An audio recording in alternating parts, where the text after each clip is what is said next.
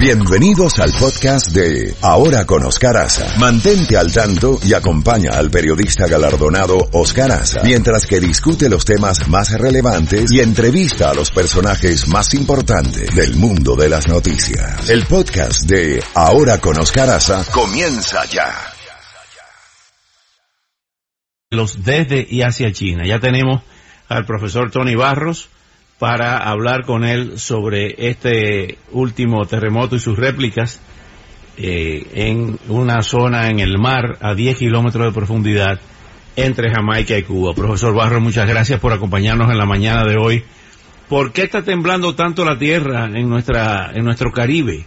¿Mm? Bueno, Oscar, eh, básicamente eh, los terremotos, si se ponen a ver, van en una serie de ciclos, es un ciclaje de cada falla tiene su historia repetitiva de terremotos y hay veces que ¿qué sucede? Que cuando hay un terremoto grande como este que ocurrió de 7.7, va a haber desplazamiento de, la energía sísmica. Eh, por ejemplo, la falla se mueve en ese pedazo, entonces más adelante la falla se va a mover y esa parte puede ser que esté cargada ya que no haya habido terremotos en esa zona y de acuerdo con la naturaleza de las rocas puede ser que la falla se mueva eh, suavemente sin producir terremotos grandes o que produzca terremotos pequeños, muchos pequeños. la naturaleza de los terremotos es impredecible.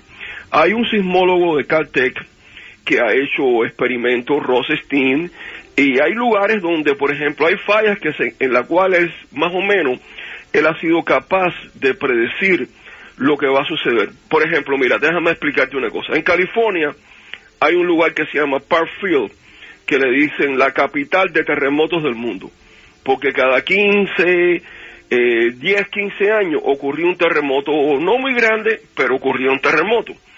Eh, años atrás, el, el, Servicio Geológico de los Estados Unidos eh, puso varios, muchísimos instrumentos y empezaron a hacer estudios para cuando llegara ese terremoto poder verlo, si había algunos eh, indicadores de precursor, precursores del terremoto y el terremoto se demoró como 5 o 6 años en llegar. Eh, es bastante impredecible. Cada falla tiene su naturaleza. Por ejemplo, en ese mismo lugar, en Parkfield, en California, en la falla de San Andreas, ocurren terremotos con mucha periodicidad. Y hay terremotos como de 5, de 6, más o menos. Y hay un lugar en la falla de San Andreas, otra comunidad que se llama Hollister, donde las calles, las cercas, las aceras, todo lo que cruza la falla de San Andreas se deforma, porque todos los días la falla de San Andreas se está moviendo, esa falla se mueve 5 centímetros cada año. ¿Qué falla hay en este terremoto al sur de, que produjo este terremoto al sur de Cuba y al norte de, de Jamaica? Repite la pregunta porque no te voy bien la parte primera. Sí, ¿cuál fue la falla esta vez Eso, eh, bueno, al sur de Cuba? complejo es la falla que empieza en Centroamérica, que allí se llama Motagua Polachic. En este, en este caso particular es una falla que es parte del sistema. Las fallas grandes, como la falla de San Andreas y esta falla que es básicamente la, frontera tectónica entre la placa del Caribe y la placa norteamericana, eh, ocurrió en una falla que pertenece a este sistema que le dicen la falla de Oriente, nombrada por la provincia de Cuba, Oriental. Esa es la falla donde ocurrió. Es un terremoto superficial de 10 kilómetros de desplazamiento lateral. El desplazamiento es hacia la izquierda, es decir, que la placa norteamericana se mueve hacia la izquierda, esa placa se está moviendo entre 3 y 4 centímetros relativo a la placa del Caribe. La placa del Caribe se puede decir que está estática, atrapada entre lo que es la placa de Cocos hacia el oeste, la placa norteamericana o del Atlántico hacia el este, donde está la zona de subducción que produce los volcanes de explosiones violentas en las Antillas menores, como en Martinique, como en Montserrat, esas islas que tienen esos volcanes violentos, una historia terrible de matar personas, y entonces la hacia el norte, la placa norteamericana. La placa ¿Cuál, norteamericana es, ¿Cuál es la que está produciendo los temblores en, al sur de Puerto Rico? Es la misma, el mismo sistema de falla, que se, después que esa falla pasa a Santo Domingo, en la española, se junta de nuevo en una sola falla. En este sistema de fallas se divide en varias fallas cuando llega a lo que es el donde estuvo un centro de crecimiento de corteza oceánica en lo que es en la fosa de Balter. En, ahí se divide. Si tú te fijas, eh, por ejemplo, ahí en la estación anoche yo vi un mapa que tiene como una línea roja y después hay una línea roja vertical y después otra línea roja un poco más arriba que se extiende hacia el este. Eso está correcto. ¿Entiendes? El proceso de, de, la frontera tectónica de la evolución entre la placa norteamericana y la placa caribeña es bien complejo por varias razones. La apertura de lo que es la cuenca de Yucatán, todo esto pasó después de la formación tectónica de Cuba.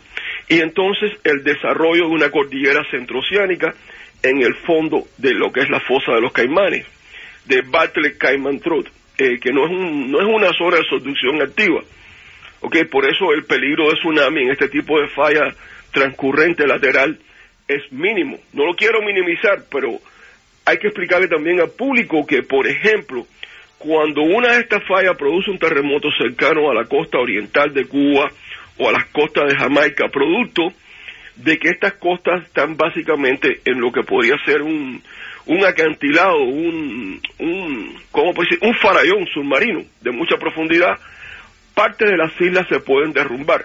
Y cuando ocurre un derrumbamiento grande de rocas de una de estas islas, ese derrumbamiento puede producir un tsunami bastante grande.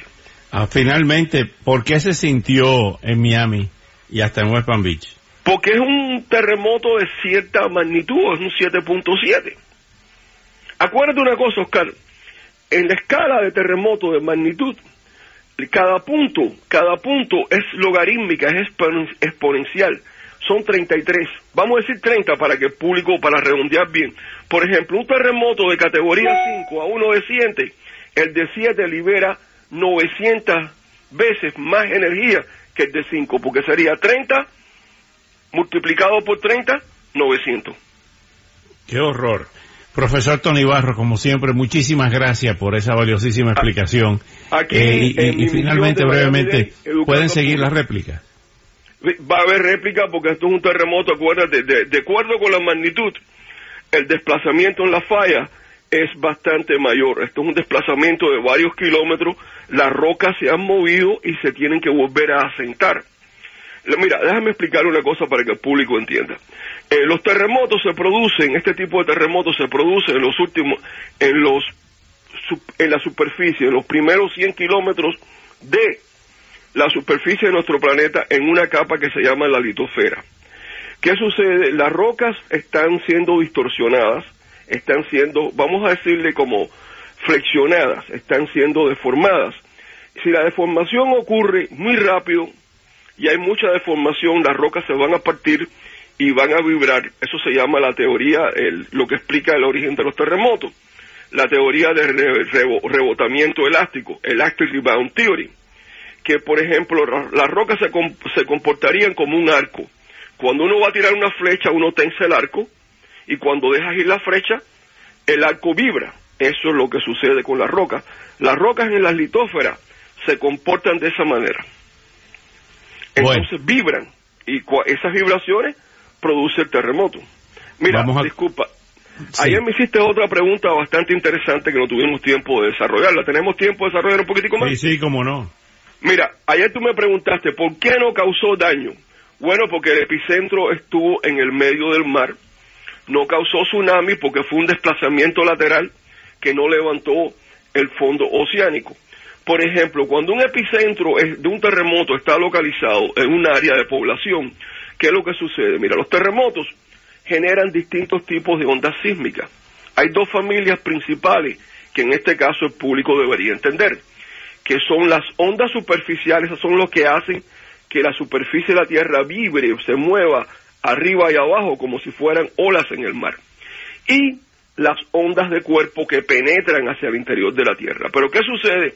que cerca del epicentro, arriba del punto donde la energía se, se liberó, que es el focus que está bajo la Tierra, alrededor del epicentro, en las zonas próximas, esas ondas todas se conjugan y crea una, podríamos decirte, como el mar cuando hay una tormenta bien violenta con vientos soplando de distintas direcciones. Vibra en, la tierra vibra en todas las direcciones Ya cuando te alejas del epicentro, la destrucción disminuye porque es nada más el efecto de las ondas superficiales. El epicentro de este terremoto quedó en el fondo del mar. También hay una cosa que el público debe entender. Por ejemplo, ¿cuál fue lo más inverosímil del terremoto de Puerto Príncipe? 7.1, casi 30 veces, 30 eh, veces más pequeño que este terremoto, pero mató más de 200 mil personas. Los sismólogos te van a decir esto, Oscar. Los terremotos no matan personas, son los edificios mal construidos. Claro, y se evacuaron estos edificios aquí porque Miami, como no es zona sísmica, sino de huracanes, están preparados para huracanes, pero no para temblores de tierra. Bueno, honestamente, eh, yo no creo que vamos a tener nada más fuerte que lo que se ha sentido ahora o que se sintió hace unos años. Hace unos años hubo un terremoto como de 5.1 en el Graven de Cochino, en Cuba, y se sintió aquí también en Miami, porque yo me acuerdo que vinieron muchísimas personas a entrevistarme, yo creo que yo fui hasta tu programa, y, y la, eh, una de las cosas que se comentaba, sin razón ninguna, especulaciones de muchas estaciones de radio que no son muy profesionales, que era que en Cuba estaban haciendo pruebas nucleares. Yo me acuerdo de ese incidente, porque varios, creo que fue TV Martí o Radio Martí, vino hasta entrevistarme aquí, aquí a mi oficina en, en el college. Pero no, yo no creo que hay en la Florida de que hay un terremoto que pueda causar daños estructurales a los edificios.